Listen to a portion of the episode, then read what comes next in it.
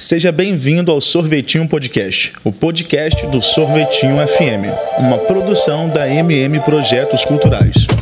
Olha sorvete, sorvete, sorvete, sorvete você fica por dentro da cena da música capixaba através da trajetória dos nossos artistas. Encerrando a primeira temporada do Sorvetinho Podcast, Daniel Morello entrevista a cantora, compositora e atriz Mary Jill. Para ficar por dentro de todos os episódios do Sorvetinho Podcast, segue a gente no Instagram @sorvetinhofm. Continue com a gente que tem bastante coisa boa nesse bate-papo. Estamos começando mais um episódio do podcast do Sorvetinho FM e eu, Daniel Morello, tenho o prazer de receber virtualmente Maria Barros, a nossa Mary G, cantora famosíssima aí, já circulou pelo Brasil inteiro. E a gente vai ter uma conversa fantástica hoje para contar essa jornada na carreira dela, as coisas bacanas que aconteceram, as lições, os aprendizados e uma perspectiva às vezes diferente aí para o artista capixaba, que é a perspectiva do artista no interior. Então eu deixo a sua primeira fala em aberto aí para você falar. Bem-vinda, ah, Mary. Olá, olá para todos. Quero dizer que é um prazer imenso estar aqui. Eu sou fã do sorvetinho e da proposta do sorvetinho de abrir para o artista capixaba. O que eu estava dizendo antes, é uma forma super democrática. Recebe todo mundo, é capixaba, faz faz música aqui, então você então faz parte do sorvetinho, então você é, é parceiro. Então, assim, eu tenho um prazer e um orgulho muito grande de estar participando do sorvetinho. E olá para todos que estão nos ouvindo aí. Perfeito. Então, Mary, a gente queria começar literalmente do começo, é a perspectiva do, do, dessa primeira temporada do podcast. A gente queria que você explicasse para os ouvintes para as pessoas que gostam de você, como você se aproximou da música, como você, como começou sua sua sua relação com a música e sua relação com os instrumentos musicais, até o momento que você se encontrou como uma pessoa que na sua cabeça você poderia viver profissionalmente desse mercado. Eu queria que você hum. falasse disso. Então, eu sou assim, eu sou musicista ancestral, né? Eu venho de uma eu, eu comecei, não sei nem por onde começar, porque meus avós mexiam com música, né? Minha avó era professora de piano, sustentava os seis filhos assim, é, divorciada, né? Em tempos em que uma mulher não se divorciava, então ela era professora de música, sustentava os seis filhos assim. Então eu venho desse pessoal aí, muito é, que teve essa coragem de abrir portas. Eu já fico muito orgulhosa não só é, por essa por essa herança musical, mas também por essa herança de coragem que eu tive meus avós. É parte de mãe.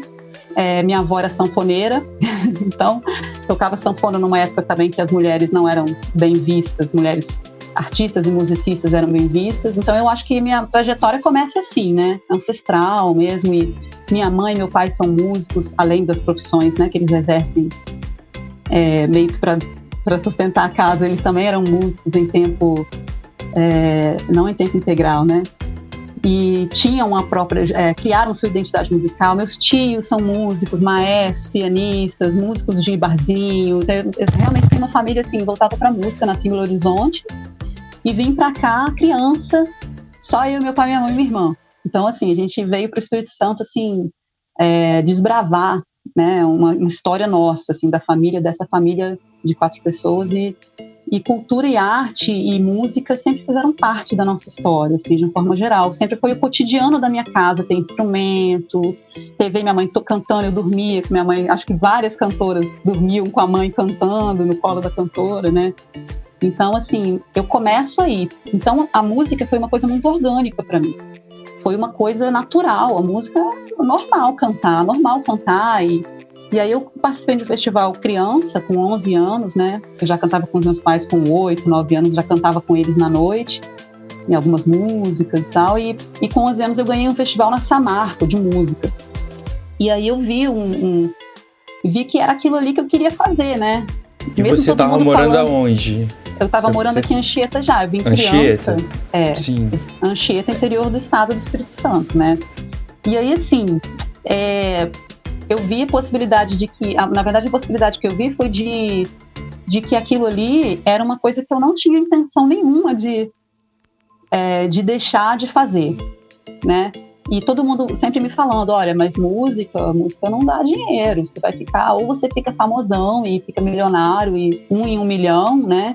ou você vai passar necessidade e tal. E, E assim, é, quando eu decidi mesmo, criança ainda, eu nunca passei, é, eu nunca passei mais perrengue do que uma pessoa que trabalha num emprego normal e que está, sei lá, trocando de carreira ou trocando de emprego, a empresa faliu e a pessoa fica ali desempregada, caçando o que fazer. Para mim, minha trajetória, eu vejo profissional, né? Me profissionalizei com 16 anos, saí de casa já com a minha grana, com a minha parada, tocando tudo quanto é tipo de música, em tudo quanto é tipo de lugar, e banda, e show, turnê, aí quando sobrava agenda eu ia pro barzinho. E, e você é baterista assim. e multi-instrumentista, né? Eu fui aprendendo por, pela necessidade. Você tava ali no estúdio e, poxa, essa banda aqui podia ser contratada, mas falta uma baterista, falta, entendeu? Então você vai. Eu fui me adaptando, assim, para poder fazer o que eu amava, que era a música né? E eu vejo minha trajetória muito assim, muito orgânica por causa disso. Sempre foi uma coisa natural. Eu fui fazendo, mas assim, dá bem que eu não ouvi, né? Aquele pessoal que fica falando, ó, isso aí não dá dinheiro, isso aí não é sério. Eu acho que vira sério quando você decide que é aquilo ali que você vai fazer. Então você tem que tornar aquilo sério para você, né? Pro, pro sua, a sua rotina tem que ser respeitável, né? Você tem que levar aquilo a sério. Eu vejo aí muitos músicos profissionais que estão na festa não para trabalhar, mas para curtir a festa. Nada contra. Cada um com seu, né, com a sua visão de profissionalismo. Mas eu para me tornar profissional e para poder ter realmente é, uma profissão, isso como profissão, eu precisei eu mesma levar a sério isso que eu estou fazendo, né? Fazer com que as pessoas respeitassem isso. E eu consegui é, eu consegui planejar uma gravidez, eu consegui é, ter uma estabilidade na vida com isso, entende? Mas assim, levando a sério. É, a, a questão de você entender a música como um serviço, né? Um mercado, é o que torna a pessoa profissional, né? Nunca é. As pessoas podem achar que às vezes é a música em si, mas na verdade é como você age profissionalmente que importa. Uhum. Se você dá nota fiscal, se você sabe se comportar, sabe se portar, sabe ser pontual, sabe prestar o serviço. É, é você está prestando o serviço. O, o artista, né, aquele sonho é um é uma coisa meio Hollywood, assim, você, quando acontecer, você não vai poder andar na rua. Então, até isso acontecer, você tem que ser profissional Sim. no mais alto nível que existe, que você eu conseguir cara, entregar, né? Você tocou numa parada que eu acho muito legal a gente até falar sobre isso, né? A música quanto profissão, assim. Né? A música é seria, bem, para mim, é uma arte, e sempre foi para a humanidade uma arte, mas ultimamente tem outro caminho, onde a música não é arte, aonde a música é realmente somente é, uma forma de você levantar grande, uma grande fortuna, vamos dizer assim, uma forma de você ser visto. Então, a gente está falando aí de vários grandes nomes da música que não tinham a música como, como um meio de, de sobrevivência, não era um objetivo de vida, assim, tipo, eu, eu, preciso eu preciso chamar atenção na sociedade, aparecer, ser visto, ser notado, então eu vou utilizar a música para isso. Eu acho que hoje tem um tem essa outra essa outra esse outro fator, assim. É, a música é um veículo, né? Veículo, as pessoas vêm para música para isso. Ah, como é que eu vou fazer para poder ganhar milhões e ficar famoso no mundo todo? Música. Então não é, é não é que a pessoa é, entende? Então assim, Sim. tem esses dois caminhos, né? Eu acho que quando a gente faz música porque ama, é, eu, por exemplo, não espero um grande público na minha vida. Assim, na verdade, há muito, muitos anos, mais de 10 anos, que eu, que eu parei de pensar dessa forma, porque as pessoas me falavam que eu só ia, é, vamos dizer, vencer na vida, né? Que eu acho também um, um termo muito errado, mas vencer na vida se eu tivesse um público de milhões de seguidores ou de milhões de espectadores tudo mais. E, e eu descobri que, para mim, essa é, é a minha opinião pessoal, né? Para mim, não valia a pena trocar a minha privacidade e a minha paz por uma grande fortuna. Tem pessoas que não pensam assim, tem pessoas que acham que precisa de muita grana para você ter muita felicidade. Esse é um pensamento diferente, né? Mas eu, assim, vivendo disso e constatando os, os fatos, e eu, eu eu cheguei a um ponto que eu tive que escolher isso mesmo, mesmo, de falar assim, olha, eles querem uma pessoa nesse perfil. Se você se encaixar nesse perfil, você vai ter aí seus milhões de seguidores e você vai ganhar muito dinheiro, mas você vai ter que deixar de fazer música da maneira que você faz. Você não vai poder mais ser você. Você vai ter que copiar a artista tal e seguir copiando essa artista tal. E aí eu tive que fui obrigada a pensar no que, que eu queria, se era muita grana, muitos sectores, e é aquela, aquele burburinho, né? Tipo, a, a, a famosa fulana de tal, que ela chega e ela faz. E pensar naquela que não é vista, não é notada, que precisa de dinheiro para poder fazer seus projetos e não tem, né? E tem que ir aí arrumando formas. Mas que em compensação dorme uma noite inteira tranquila, em paz, sem muita perturbação, e a família pode passear e feliz aí, sem precisar dar satisfação. Então, assim, eu tive que escolher, eu optei realmente por, por fazer o que eu sei o que eu sou. Não pode não agradar, mas infelizmente é o que eu posso oferecer, entendeu? Eu acho que não ia estar sendo verdadeira comigo mesma, mas eu vejo que tem esse mercado de, de, de trazer a música como um, um é, realmente como uma forma diferente de arte, uma coisa comercial, né? Eu acho muito importante falar dessas duas vias quando você fala de se profissionalizar na música. Entendeu? Acho que você tem que decidir isso quando você estiver querendo ser músico, viver disso. Se você vive de outra coisa e também é músico, beleza, não estou falando disso, estou falando que quando você escolhe isso como sua profissão, você tem que já escolher o que você quer para você, entendeu? Eu acho isso muito importante comentar. E entender que, que, é um, que o mercado da música não é só ser a pessoa na frente segurando o microfone. Você pode ser um músico side que circula o mundo inteiro, um puta músico respeitado. Você pode ser um grande produtor musical, um grande compositor, como o próprio. É, esqueci o nome dele, Jesus, que mora em Vila Velha. O Bruno Calimã, que é um dos maiores compositores do Brasil, que, que é um dos maiores arrecadadores de recados do Brasil. O cara mora em Vila Velha. É, Vila Velha. Ninguém sabe que ele mora lá os sertanejos vêm tudo aí visitar ele, ele compõe para eles, as coisas acontecem, dá para viver de música sem estar tá, sem tá literalmente é... em cima do é. palco cantando. Sim, os próprios músicos, né? E, a gente vê e, o Luan, por exemplo, né? O Luan que toca com, com grandes é, nomes aí do mercado musical também, que é de Vitória. Murilo, né? Luan Murilo. Não, desculpa, Cirilo, Luan Cirilo. É, a gente pode ir muito mais, a gente pode falar inclusive do Heitor TP, que tá, na, na, que tá em Hollywood trabalhando, que foi guitarrista do Simply Red e saiu daqui de Vitória, sabe? É, é assim, é as coisas é vão... que eles têm a privacidade deles intacta, vamos sim, dizer assim. Algumas sim. pessoas que conhecem o mercado conhecem, mas ele não tá ali se expondo o tempo todo, né? E que as pessoas exigem. É, vezes, a exposição né? pública é só do front. Não, mas isso é só do front. É só do é. front, é, é só de quem tá segurando o microfone, porque você é o porta-voz. Você é o porta-voz, é. é. você que vai falar. Então fala aí. O foco tá em você. É. Ninguém quer ver o que ninguém quer saber o que o baterista pensa. Sim, Só se é, a banda assim, virar o Full Fighter, sacou?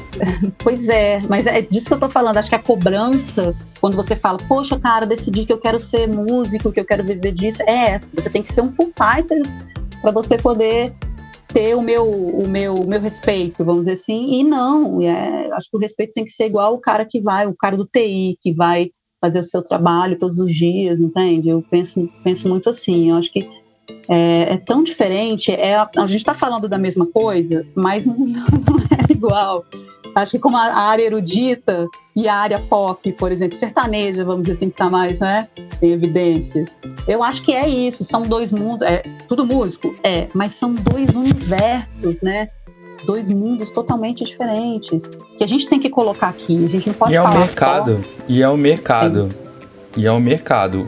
Você vale o tanto que você move. Se você não é interessante para o público, você não tem espaço. Você vale o, o tanto de pessoas que você coloca no lugar.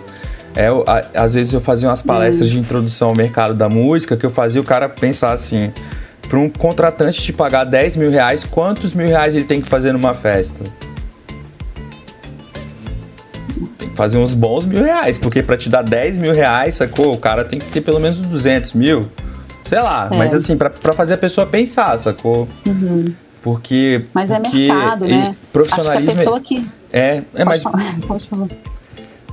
Não, eu, eu, só, eu sofro por se perde na ilusão e, e, perde a chance de virar profissionais. Por exemplo, a gente estava entrevistando o próprio Diego Lira, que é do que é do Califa, que é da do Amor, que ele, que ele foi o cara que puxou o Joab Reis para ser o, o, o, o, trompetista da banda dele lá no começo, quando o Joab Reis era um adolescente. Hoje o Joab Reis mora em São Paulo, grava com rappers variados, tem álbuns lançados de música instrumental, tá circulando o Brasil e o cara e o cara cons consegue viver de música bem, pleno, sacou? No auge da, da possibilidade dele como músico, porque ele pegou o instrumento dele e fez a coisa acontecer. E ele virou frontman. Ao mesmo tempo, por ele ser instrumental, ninguém, ninguém muito quer saber o que ele tá pensando, é. sacou? Pois é, é muito não, doido. Que, é, cara, é assim, deixa, acho que deixa essa galera que tá começando um pouco surtada. A gente né, não é como Com antes, antes só tinha um caminho, né? Hoje são diversos caminhos e diversas categorias, vamos dizer assim, de você ser músico profissional. Né? Eu, eu não consigo pensar que eu sou obrigada a fazer uma coisa que eu não concordo só para poder ter é, valer os 10 mil. Entendeu? Sim. Eu acho que eu, eu posso conseguir valer esses 10 mil fazendo uma coisa única, inédita, incrível, que outra pessoa talvez não consiga. Eu acho que isso é arte, né? O artista fazer uma escultura de um jeito e o outro fazer de outra, e aí, entende? Eu acho que, que, que é arte. Eu não consigo pensar dessa forma. Eu, eu, eu acho que assim, eu tenho que conseguir viver. Eu tenho que conseguir viver. Tem, a gente tem que abrir concessões o tempo todo para viver. Acho que todos os profissionais de todas as áreas, né? Uhum. O artista, inclusive, tem que abrir concessões para viver. Né? Todas as horas, até porque muitas vezes nem o palco tá pronto para ele. Ele vai ter que se virar num palco que não serve, sacou? O artista tem que vezes. saber se virar em qualquer palco. É, verdade. Eu acho que essa até é a, é a parada do artista. O artista, ele vai se virar em qualquer palco e ele vai performar. Ele vai ser além, ele vai estar tá para além do palco. Já já o cara que está trabalhando pelo dinheiro, ele vai tretar e não vai nem subir no palco. Ele vai embora. É verdade, é ótima, ótima colocação, cara, é verdade. É uma, e eu, é eu, eu tenho exemplos disso assim real, sacou? na, na, que eu já vi, sacou? Eu já vi. Eu vi um grupo de São Paulo uma vez aqui na Serra, aqui no encontro de grafite, que eles estavam num palco de 3x3, chovendo um toró assim, torrencial. Os caras fizeram um show mais legal de rap que eu já vi na vida, para 50 pessoas que estavam acumuladas, assim, cada um segurando seu guarda-chuva, ah, pulando, assim, ó. Então, assim, eu sei, a gente vê, sacou? A gente vê quando tem é essência. Quando é tem lindo, essência, é move as pessoas. E aí a coisa Toca. acontece gira naturalmente, né? Mas ao mesmo Exato. tempo a gente está no mercado em que o público nem quer saber da sua essência. Ele quer ouvir o que está bombado. E aí tem gente que consegue. Por exemplo, o interior tem muito disso. Até que você podia falar disso. Sim. Tipo aquelas Sim. bandas Lex Luthor que toca tudo. Banda de hit. Sim. Os caras é... tomam o mercado de um jeito de assalto, sacou? É de o mercado de shows, né? No caso, né? De apresentação, né? É. Não é isso você tá falando? Que é um é serviço assim, da música. Sim. É, sim. é, você entende? Aí nós estamos falando de outra categoria. Entende? Isso que eu estava tentando, assim, sim. eu estava tentando segmentar, assim, né? Os diversas, porque quando fala, ah, porque, poxa, estou pensando em ser músico, cara, eu vou te apresentar aqui umas 10 coisas que você pode fazer que entre elas tem a arte, só por você fazer, mas tem isso, tem muito isso, né? Eu acho que esse, esse pessoal, eu já fui, já trabalhei, gente, de tudo que vocês podem imaginar, tá? Então, assim, de, na música. Então, assim, eu já, já trabalhei em bandas, inclusive Alex Luthor era uma referência para essa banda. Logo no começo assim, da carreira, acho que eu tinha uns 18, assim. Aí eu fui para uma banda lá em nessa, é, Minas Gerais, lá em Patinga, fiquei um tempo lá com essa banda. A gente fazia turnê, era tanta cidade que eu não sabia nem em que cidade eu estava. Eu, na hora assim de tocar, subir no palco, falar qual é o nome dessa cidade? É tal. Aí eu, ah, é fulano de cidade tal porque era muita cidade, ela tinha mercado 30 dias por mês. Eu ficava, gente, como que é possível essa banda tocar 30 dias por mês? Mas assim, recebi o meu salário, eu precisava imitar várias cantoras é, famosas. É, eu colocava, eu tinha 1% ali de, de Maria, de Mary G, de arte, de, eu tinha 1% ali que era você cantar música e tinha que entreter o público, né? Entretenimento. Você tinha que, que bombar, né? Como é que é? Você tinha que divar. Você tinha que, entendeu? Era esse o objetivo. E eu fiquei muito frustrada porque eu queria fazer música. Eu queria que as pessoas ouvissem a, a música e elas não estavam ouvindo a música, elas estavam ouvindo ah, o som da Beyoncé, o som da, da Shakira, o som. É o entretenimento, então, assim, é isso aí. É, aí que eu comecei também a tomar essa ciência, assim, de que, gente, poxa, quando eu pensei em fazer música, eu pensava era eu compondo, era eu viajando no estúdio, eu consegui isso anos e anos depois, né? Então ali eu tava aprendendo, eu tava é, sugando o máximo possível dos, dos, dos músicos é, tava ganhando casca. É, a, até o Beatles fez isso. O Beatles ficou muito tempo é. tocando cover. Não, até é hoje casca, o Melody... todo mundo tem que passar por isso.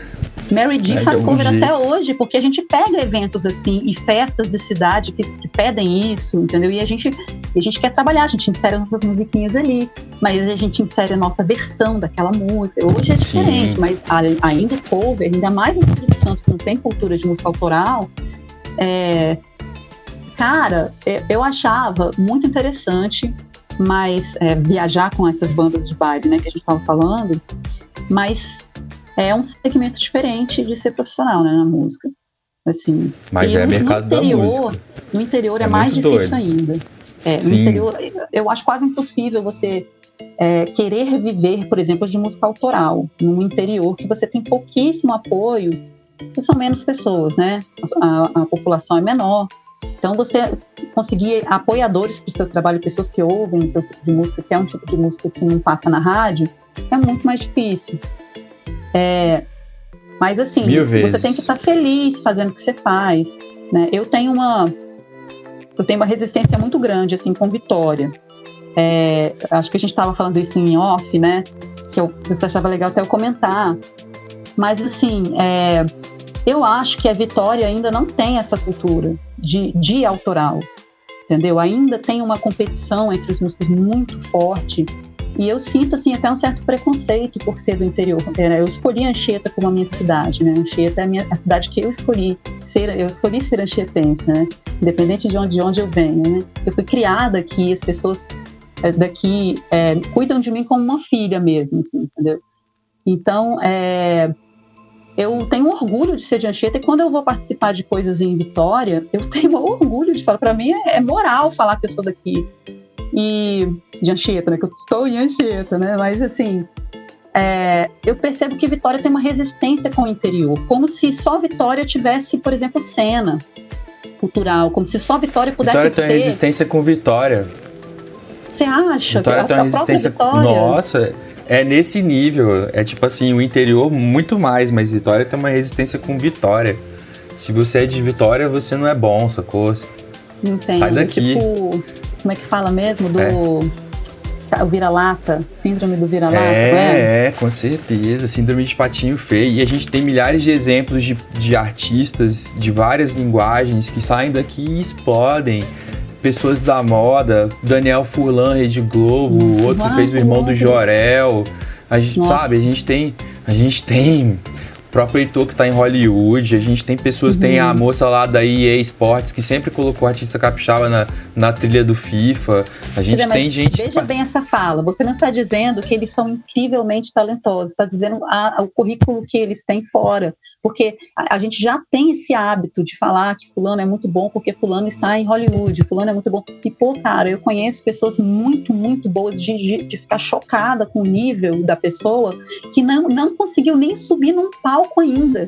Porque tem uma resistência. Sim. Mas essa pessoa foi em Hollywood? Essa pessoa foi em Rio, São Paulo? Não. Ah, então eu não vou dar nem esse palco para ela subir. É, exatamente. Resistência com a Mary no começo, com Vitória. Foi muito mais fácil para mim eu, com três anos de Rio, gente, eu já tocava nas principais casas da, da Zona Sul de rock. Eu, eu meio que tava. Eu tava em todos os lugares que eu queria. Eu falava, ah, você dessa casa, vou tocar lá. E eu chegava e tocava. Porque eles falavam, ah, legal, seu repertório, pode vir, pode vir sim. Chegava no horário que é uma coisa que carioca tem uma dificuldade, né? Fazer, né, carioca? Eu amo vocês, tá? Mas e eu conseguia abrir muito mercado assim, chegando no horário, direitinho. É, profissionalismo. Não bebendo. Ser pontual é o mínimo, né? então. E isso, isso assim, construiu uma ponte irada para você no Rio de Janeiro. Eu queria que você falasse muito disso, uhum. assim. Conta como a Mary D desbravou o Rio de Janeiro. Eu acho que essa é a pergunta. Eu acho que o começo disso aí é, não foi não foi a, o Superstar como todo mundo acha. O Superstar, ele, ele foi um foi uma colheita que a gente fez por, por estar em contato com produtores que trabalhavam, por acaso, eles também trabalhavam na Globo. Né? Quando a gente conheceu, é, eu tinha um, eu como treinando bateria e tal, eu gostava muito, eu era muito fã do Serginho Melo. E aí um dia eu, eu, é, eu falei assim, cara, quer saber? Eu vou falar do Serginho Melo, entendeu? Porque ah, vai que ele é, é, porque eu pensei assim, pô, se o cara toca nesse nível, né? E ele, é, ele, também é produtor e curte rock, que eu curto rock, eu queria colocar mais rock no som da Mary e tal. é, quem sabe? Eu falo com ele e ele me responde. Falar, falei com ele no Facebook. Falei com ele aqui, eu tô com um material aqui, assim, assim, eu tinha estúdio na época, né? Então ficou fácil de, também de enviar material. Ele falou assim, cara, ele falou, oi, boa noite, manda aí pra mim pra eu, pra eu ouvir. Eu falei, quê? Eu nem esperava dele responder. Aí eu mandei meu material para ele. Ele não sabia de onde eu era e ele não queria saber se eu era de Anchieta ou se eu era de da capital.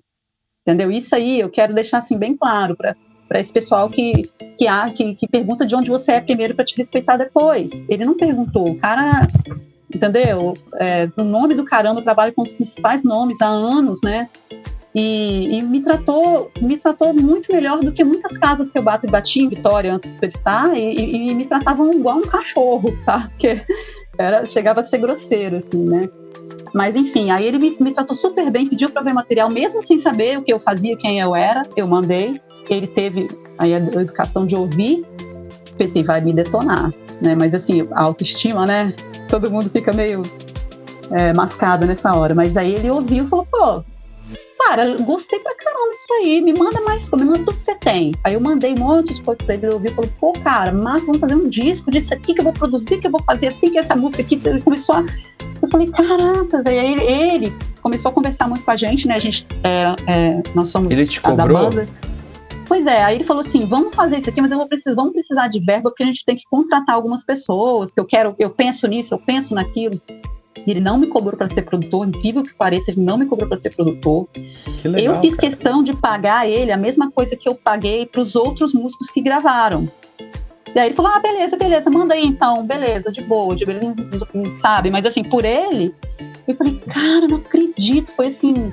Eu fiquei lisonjeada, né? Mas isso é me fez refletir, né, inclusive com relação à minha autoestima, eu estava totalmente escalpelada por esses nãos que Vitória estava sempre trazendo, todos os festivais. Gente, eu tentei participar de um certo festival aí, de que falam que é um festival de jazz, tem, que é muito conhecido aqui. Falei, poxa, que legal, eu quero participar disso aí, eu sou né, artista aqui da região, eu sou quero participar. E eles falaram, eles colocaram uma pessoa de fora, fazendo o mesmo estilo que eu, e todo mundo ficava assim, nossa, essa menina parece até com você, porque o cabelo era louro e tal de fora fazer o mesmo repertório que eu para não me deixar entrar no festival. Isso é o Espírito Santo.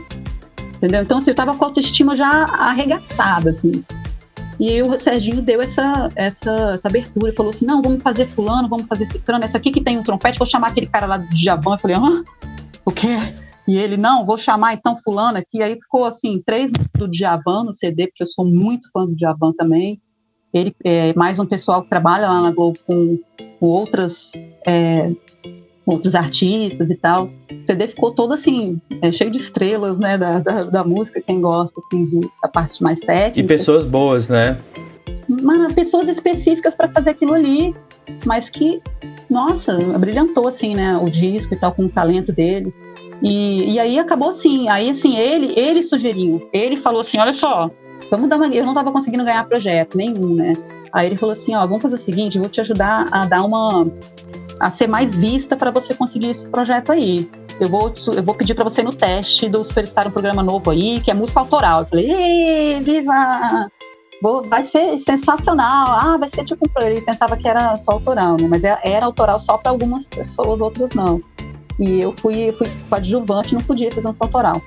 E aí, é, aí eu apareci, fui no Superstar e tal, topei, assinei 250 mil contratos e fiz o programa muito para isso, né? Para poder aparecer um pouquinho e conseguir uns, uns lugares melhores para tocar, conseguir currículos melhores para assim, melhorar o nosso currículo, né? Lugares melhores, um currículo melhor, para a gente ir, é, para a gente conseguir ganhar algum projeto e, e, pagar o custo do teu disco, né? De, de, de, impressão do disco, de ir no Rio gravar nos, e também pagar a hora dos estúdios que a gente queria, que eram específicos, que ele queria. Então foi, foi uma aventura assim, de, de, dois anos, dois ou três anos, se eu não me engano. Eu falei com ele em 2013, eu só consegui gravar o disco em 2016.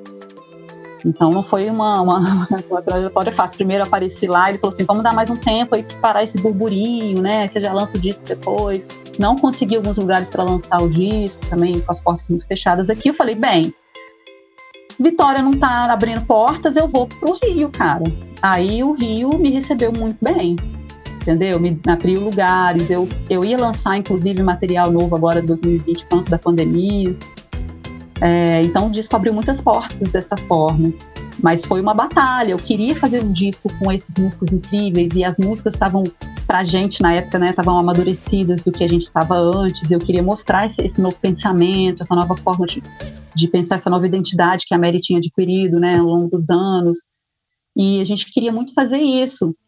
É, é, fazer um material que a gente que pudesse nos representar de uma maneira é, mais completa, né?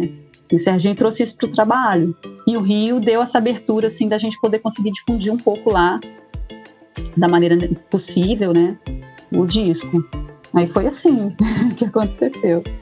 E o que que o disco lançado você conseguiu colher, tipo assim, de circulação, de oportunidade, de aparição, de mídia? O que que... Porque, né, quando, quando demora assim, as coisas acabam... Fica muito bem feitinho, né? O que, que você é. colheu, assim, desse disco?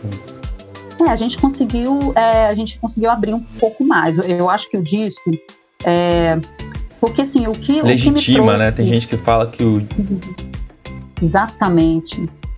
Eu acho que essa é a palavra, a palavra perfeita, assim. É, é, define o que você quer, a sua comunicação, né? Como se você estivesse comunicando em bloco, né? Você dá o CD é a sua comunicação, você comunica ali musicalmente. É, essa aqui é a minha estética, é isso aí. É, a gente Legal. conseguiu colocar tudo ali nesse disco, é, a parte estética, o pensamento que a gente tinha, né? As músicas, elas conversaram entre si sobre um pensamento que a gente tinha muito recorrente, sobre que a sociedade estava muito errada, assim, no caminho que ela estava tomando, que a gente não precisava concordar com tudo, né? É, não é assim que funciona, né? A gente, a gente tem que, que ter o pensamento próprio, tem, são vários, várias formas, assim, de colocar essa individualidade que, de pensamento que a gente tem, a gente conseguiu colocar ali, esteticamente, né, visualmente, musicalmente. Mas enfim, eu achei que abriu muito. As pessoas começaram a querer ouvir a gente. É, as pessoas que tinham essa resistência. É, eu acho que a resistência não, não é só pelo fato de ser mulher, não. Porque eu acho que a gente conseguiu, assim, as mulheres, nós como mulheres, né, conseguimos abrir muito, assim, é, o, a, o, mercado, porque nós, nós, por mérito, entende? A gente tem pensamento é, diferenciado, a gente tem a, a, nossa musicalidade diferenciada, e acho que isso nos deu, mérito, por mérito, o espaço que a gente conseguiu hoje. Mas eu acho que os nomes, os nomes ali no disco abriram, acho que abriram sim, né? Eu acho que é, a pessoa pensa, ah, poxa, fulano tá dizendo que é ok, então ok. Se fulano que é o produtor tal tá falando que é ok, ok. Se a Globo, né, tá falando que eles são legais, então vamos ouvir. Então, assim, eu, eu, eu não é a maneira que a gente acha que é a correta, mas que abriu, é abriu. É o que é, né? É o que é, né? Realidade. É. então mas vamos foi. dar um passinho para frente. A gente tá agora em 2017, 18, você tava falando, não é isso? É, eu estava falando que assim, aí a gente lançou, na verdade, digitalmente em 2019 o A gente lançou em uhum. 2016 em Vitória e tal. A gente tentou fazer isso de uma forma, mas a gente não teve muito apoio, né? mas você fazendo. conseguiu acessar a política de editais depois? Consegui, não, aí sim. É isso que eu tô falando. Eu consegui dar uma melhorada no currículo, aparecendo, uhum. né? Apesar de ter sido assim, nossa, foi foi, foi bem difícil, assim, eu não sou uma pessoa que gosto muito Eu lembro de te encontrar lá na Secult. Ah, verdade, eu tinha. Eu estava sempre entrando nos editais. 2015, assim, eu já entrava, mas eu entrava muito como coletivo, como as produções independentes que a gente fazia no nosso coletivo. É, mas com a Mary eu comecei a entrar muito depois de tudo isso. Eu tinha ganhado apenas uma circulação na vida, eu tinha ganhado em 2013. E depois eu comecei a, a, eu comecei a sentir que se abriu, realmente a gente melhorou muito os locais que a gente, a gente frequentava, deu uma, deu uma melhorada mesmo. O Serginho, é, ele, ele já ele tem essa experiência, essa visão, né? Que ia ajudar mesmo de alguma forma, que as pessoas iam dar, realmente abrir portas por causa do nome, né? É uma Mas, assim, chancela, assim, a Rede Globo é uma chancela. É. Se, se você parar pra pensar que eles botaram aquela música de Malhação lá do Charlie Brown no ar por uns 10 anos, aquilo é. ali, aquilo, aquilo, ali, tipo assim, pagava a conta do Charlie Brown só aquilo. Uhum. É, tanto é, que, tanto é que quando eles faziam show, eles gritavam, Rede Globo. É, é uma chancela. Isso é, assim, eu, eu, acabei depois, como eu conheci pessoas lá fazendo programa, é, por ser atriz, eu consegui, é, eu estava louca para conhecer a questão técnica lá, porque é, a gente trabalha com audiovisual no nosso coletivo, tem um coletivo de artes integradas, né, o Consciente Coletivo, e a gente trabalha muito com audiovisual e, e, e oficinas de teatro, a gente faz umas, uns laboratórios muito legais entre os artistas que participam ali, ali no nosso espaço. E eu tava, nossa, eu falei, caramba, já pensou se eu pudesse ver? Porque a produção, gente, independente da, da Rede Globo ser, né, tem gente que ama, tem gente que odeia. Mas, independente de qualquer coisa, a gente tem que, tem que dar a mão à palmatória que, assim, é muito bem feita, as produções são muito bem feitas, é realmente nível Hollywood. E e eu tava louca para conhecer, era meu Hollywood mais perto que tinha era o Projac.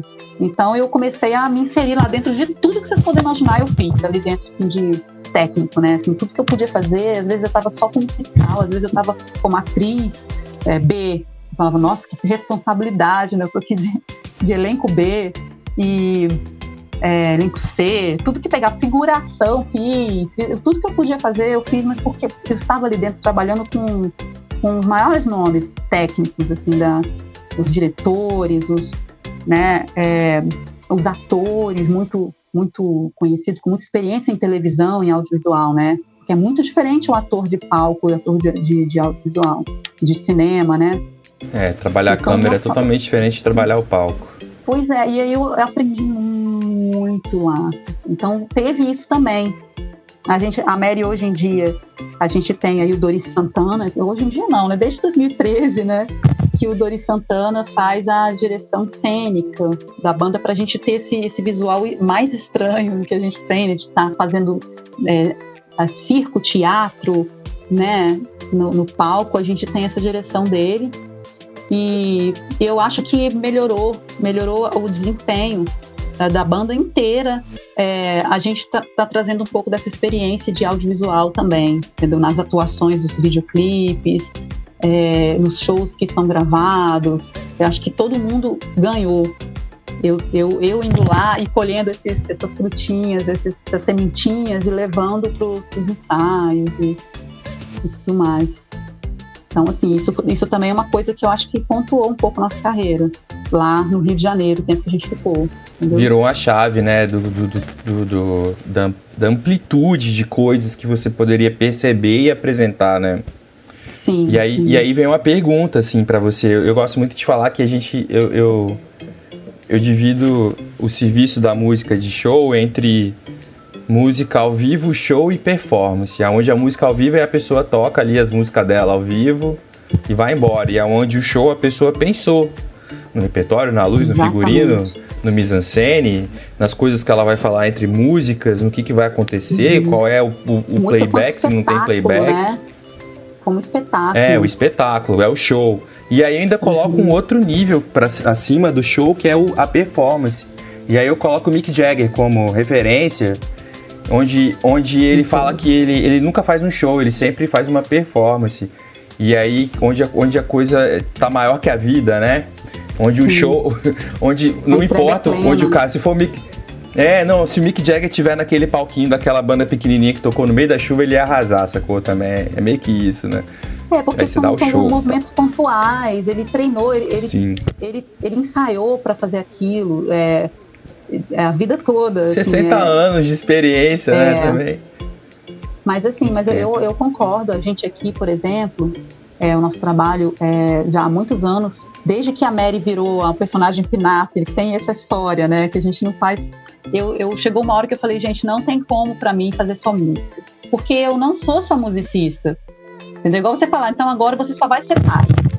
Acaba o sorvetinho, vai para sua casa, que agora você só é pai. Não tem como você viver dessa forma. Todas as pessoas são várias pessoas. Todas as pessoas têm vários personagens em vários locais diferentes. E eu vejo que eu, eu, eu não conseguia mais só cantar. Eu achava que tinha que ser tudo. Eu achava que quando eu, pensava assim, se eu fosse num show, o que, que eu quero ver no show? É só uma pessoa sentada com o violãozinho tocando? Tem dia que eu quero só ver uma pessoa sentada com o violãozinho tocando. Mas e se eu for num show maior, que tem é, várias possibilidades, tem iluminação a, a, meu dispor, tem um palco imenso a meu dispor, tem vários músicos para fazer tudo que eu precisar fazer, ou um, sei lá, um sample maravilhoso eu vou explorar. Eu pensava, gente, eu tenho que explorar tudo. Se eu tenho que vestir uma roupa para subir no palco, se eu tenho que ter um corpo para subir no palco, então que seja da forma planejada e bonitinha para as pessoas se divertirem, para as pessoas se to é, serem tocadas por aquele momento, né? Que ele fique marcante, que a pessoa vá para casa e reflita no que eu quis dizer ou no que, que a gente quis mostrar. O que... Um minuto de felicidade, não interessa o que, que, que, o que leve, mas que leve algo, um conteúdo, né? Então eu comecei a pensar, gente, naquela época, né? Poxa, é, tem que ser tudo. É, aí eu comecei a, a mexer em tudo isso, né? A parte eu fui primeiro atriz do que cantora, eu com 11 anos fundei o primeiro grupo aqui. Hoje tem 30 e tantos anos aqui já, o grupo Herigitiba de teatro, não 30 e tantos não, tem 30 tem um. Herigitiba? É, fundado, Herigitiba, grupo Herigitiba, inclusive é, é muito é muito conhecido no estado, eu não estou atuando mais nele porque não tem como conciliar, mas na época eu fundei, eu era criancinha, né? E e assim, é, eu, eu, eu, sentia falta de atuar e fazer tudo, então eu coloquei tudo na Mary. Falei, vamos fazer um esquema então que a Mary vai ser a personagem. E aí eu te deixo a Maria para equipe técnica. A Maria vira produtora, entendeu? A produtora, a compositora, aquela lá do ah, lá de trás, dos bastidores. E a Mary é a front band, né? Aquela que aparece, aquela que quer aparecer, aquela que quer levar é, a comunicação, levar essa, essa função de se comunicar.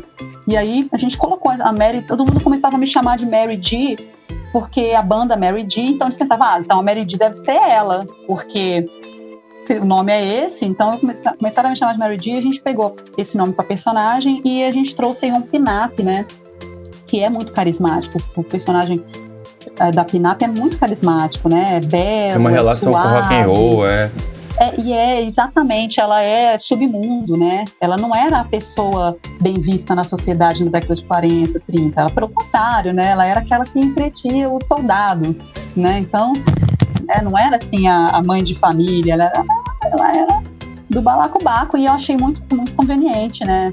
Que a Mary ser uma, uma musicista, eu não podia colocar uma calça jeans e, e sentar ali que não ia ter a atenção que uma personagem pinap ia ter. Eu acho isso muito errado.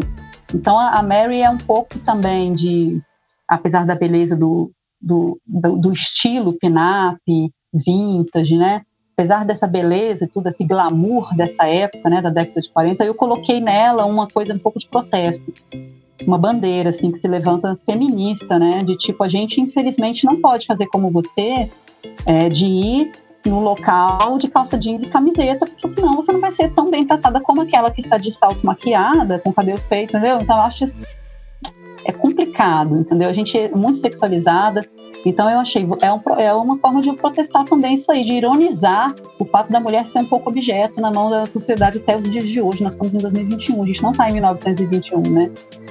É, então, assim, tem essa ironia toda da personagem. Então, eu resolvi brincar com isso. É uma forma de me comunicar visualmente uma forma de me comunicar, é, o corpo dela é uma forma de, me, de comunicar, o visual dela é uma forma de comunicar, a música, a letra, a, o que o instrumento faz, o que a guitarra faz, o que a bateria faz, tudo para mim virou uma forma de me comunicar também, além de ser só as letras das músicas. E desde 2013 a gente está nessa. E a gente tem só evoluído essa ideia, entendeu? A gente só tem trazido coisas além desse, desse pensamento que a gente pode fazer mais, né? Então a gente entrou aí com, com teatro de máscaras no meio do show, é, aí a gente trouxe a performance mesmo de teatro, né? No meio do show, enquanto eu can, canto, né? Isso foi um desafio, cantar e atuar ao mesmo tempo. Ele não é musical, não era um musical, era um troço mais, mais, mais intenso, né?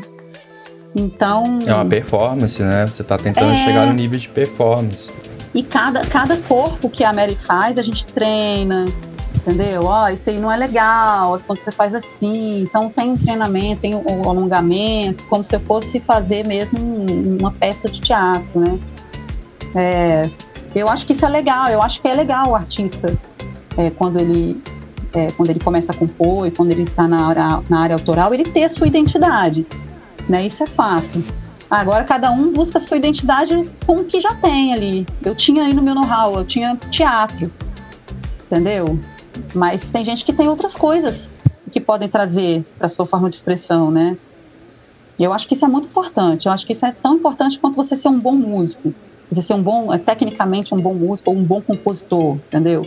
Eu fico muito entediada quando eu vou em shows e, e a pessoa, do jeito que ela entrou, ela acabou o show. Ela canta todas as músicas da mesma forma, ali em pé, e, e não se mexe. No mínimo descabelado, né? Por favor. É, no mínimo muito, muito entregue, no mínimo chorando e rindo ao mesmo tempo, se jogando, é, se entregando. Porque... com as roupas é. tudo molhadas. nhaca, aquela nhaca.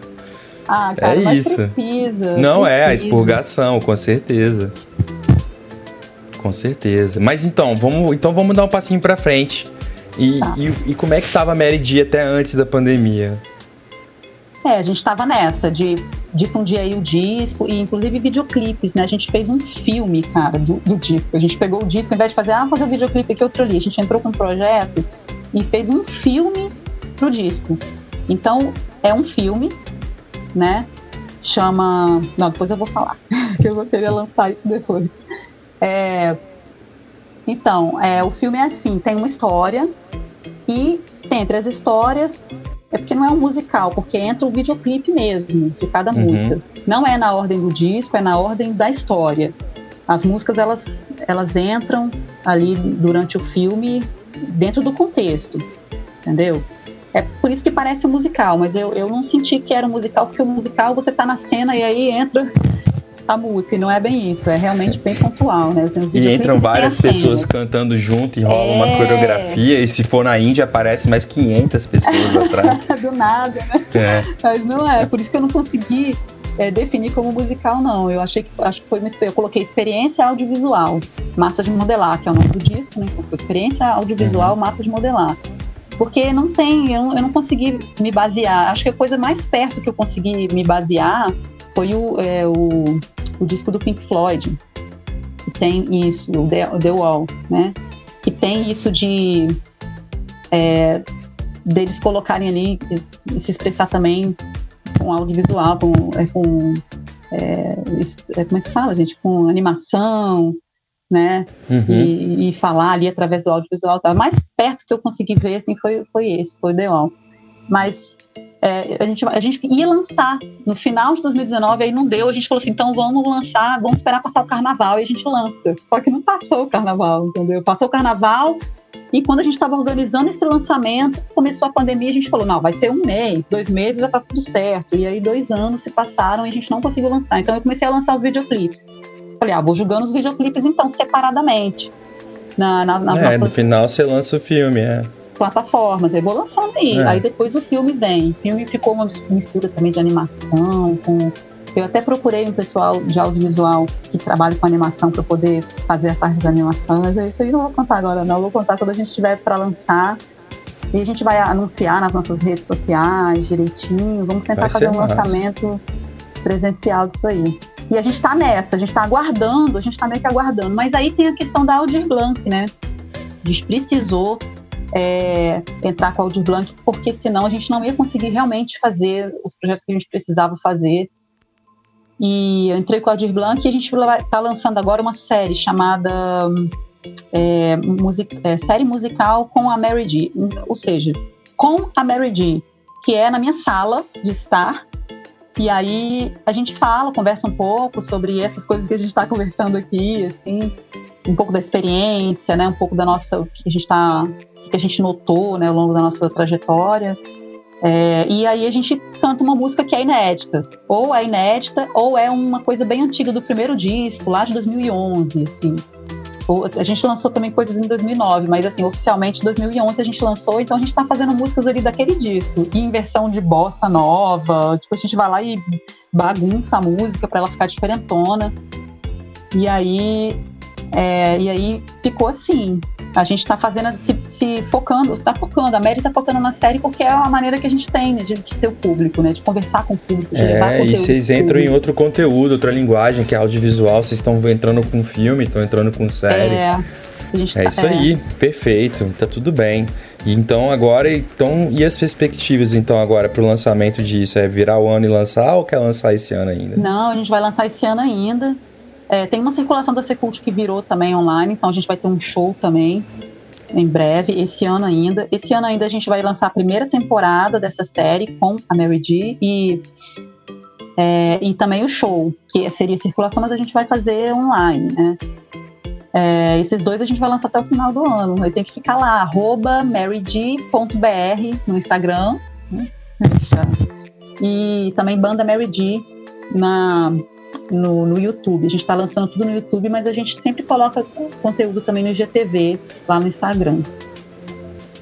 Entendi. E é isso. Estamos Então tá bom. animados. Percebe, eu acho que vai ser irado, vai ser um bom ano aí pra Mary D, pelo menos esse finalzinho de É. ano, se Deus quiser. E vai abrir muita coisa pra vocês no ano que vem, porque tá todo mundo afim de circular, de, de- as coisas estão afim de acontecer, as coisas vão acontecer. Mary, a gente tá Verdade. chegando, ou vou falar Maria Barros, né? É, pode ser, fica à vontade. Maria, a gente tá chegando no final da nossa entrevista. Foi muito bom essa, essa hora de conversa. A gente abre um espaço novamente para você falar suas redes. Seu- Ah, é, é legal você falar também do seu trampo agora aí de gestora pública, como tá um pouquinho Ah, dessa sim. experiência. E eu também que você falasse uma mensagem aí pros artistas e pro público aqui do Espírito Santo, se você quiser deixar uma mensagem. E também, se você quiser mandar um, um agradecimento para as pessoas que te ajudaram na sua jornada, eu acho sempre importante certeza. registrar essas coisas. E é isso. Muito obrigado, tá, pela sua presença. Foi muito importante pra gente. E a gente espera que você cresça muito. Isso, obrigada. Eu sei que essa, essa intenção, esse desejo seu é real, porque o sorvetinho existe e essa é a prova de que você realmente quer ver a cena pegar fogo, no bom sentido. É, eu agradeço, né? Agradeço assim, em nome dos artistas também que tocam na Sorvetinho, que não tocam em outras rádios e que tocam na Sorvetinho, ou que tocam em outras rádios, mas estão ali presente, entendeu? Atuando, trazendo conteúdo também para vocês. Assim, acho que é uma parceria muito importante. E acho que assim, é, eu faço a emenda aí no, nessa coisa do, da arte, né, no Espírito Santo, assim, eu acho que é, pegando esse exemplo, né, acho que a gente tinha que é, se unir mesmo, eu acho que aconteceu um pouco isso na, na, na, em época de pandemia, eu acho que tem um pessoal é, no Espírito Santo que está muito afim de fazer e muito afim de, de se comunicar uns com os outros para a cena ficar forte aqui, entendeu? Acho que a gente não pode se comparar com Rio e São Paulo, porque Rio e São Paulo é, é outra coisa que acontece ali, é o mundo todo que está ali, não tem comparativo, né? Eu acho que a gente tem que olhar um pouco para o Pará, pouco para Recife, sabe? É, a gente tem que, a gente tem as nossas coisas aqui, a gente tem muita riqueza aqui e é o que precisa ser feito não é mais disso, já, já nós já estamos fazendo. É, é realmente valorizar o que está sendo feito, né? O que já foi feito e incentivar para que isso continue acontecendo, né? A gente tem que começar a amar mais o que é nosso, né? Rio São Paulo, gente, é como se fosse, sei lá, as grandes capitais do mundo, né? E a gente não tem como comparar. Então a gente tem que parar, parar de tomar isso como referência. A gente nunca vai ser Rio São Paulo, nem a gente vai ser Madrid, entendeu? E nem Berlim, nem Berlim, nem a gente não vai ser, porque nós não somos é, capital do mundo, vamos dizer assim, do, do país, vamos dizer assim, né? Capitais culturais do país. Nós somos é, um estado, temos as nossas peculiaridades e a gente tem que trabalhar no, no que existe aqui, no que é nosso, né? Então, assim, é, eu acho que é isso que eu gostaria muito de falar. Eu aproveitar o espaço para falar. Eu tenho muita esperança no Espírito Santo. Eu tenho, é, eu tenho um orgulho danado de falar que eu sou daqui, independente de qualquer coisa, porque eu vejo a cultura que acontecer, a música que acontecer é lindíssimo, é único, entendeu? E a gente só realmente precisa se amar mais, autoestima, Espírito Santo. Eu acho que isso também é a questão da gestão, né? É, é, eu acho que eu estou agora na, é, trabalhando com cultura aqui no meu, na minha cidade é, e eu entendi muito isso, né? A gente realmente tem que ter aquele amor verdadeiro para conseguir se doar para a causa cultural. A, a, pandemia ela vem ensinar muito isso também, que a gente precisa trabalhar junto, um ajudando o outro aí, porque é, acho que por causa disso muitas pessoas conseguiram é, captar recurso. Graças a isso houve recurso. Se não tivesse uma pessoa ali pensando em todo mundo, lutando para sair lei, lutando para sair, se não tivesse não ia rolar. Então não é individual a parada, entendeu? É realmente a gente se reunir. Acho que é isso, né? Acho que é isso. Falo demais. Falou nada, tá massa, foi muito bom, Mary. Eu É, gostaria de também, agradecer. Tá? Claro, nossa. Eu, muito grata. espero o dia que você tiver em Vitória a gente possa tomar um café. E É, ai, tudo é para voltar esses tempos que a gente pode se encontrar e tomar café sem preocupação, sem, né, sem, com um pouco de paz na, na mente, assim, de novo. então a gente está encerrando agora o nosso último episódio da primeira temporada do podcast do Sorvetinho FM com Maria Barros, a artista Mary D. É, muito obrigado, Mary. E a gente continua na nossa próxima temporada, galera. Sorvetinho Podcast. Tchau. E esse foi o Sorvetinho Podcast, o podcast do Sorvetinho FM, com direção artística de Daniel Morello, direção técnica de Wilker Rodrigues e produção da MM Projetos Culturais. Esse episódio foi realizado através da Lei Aldir Blanc, pelo edital Cultura Digital, do Governo do Estado do Espírito Santo, Secretaria da Cultura, Ministério do Turismo, Governo Federal. Olha, sorvete, sorvete, gelatina, sorvete.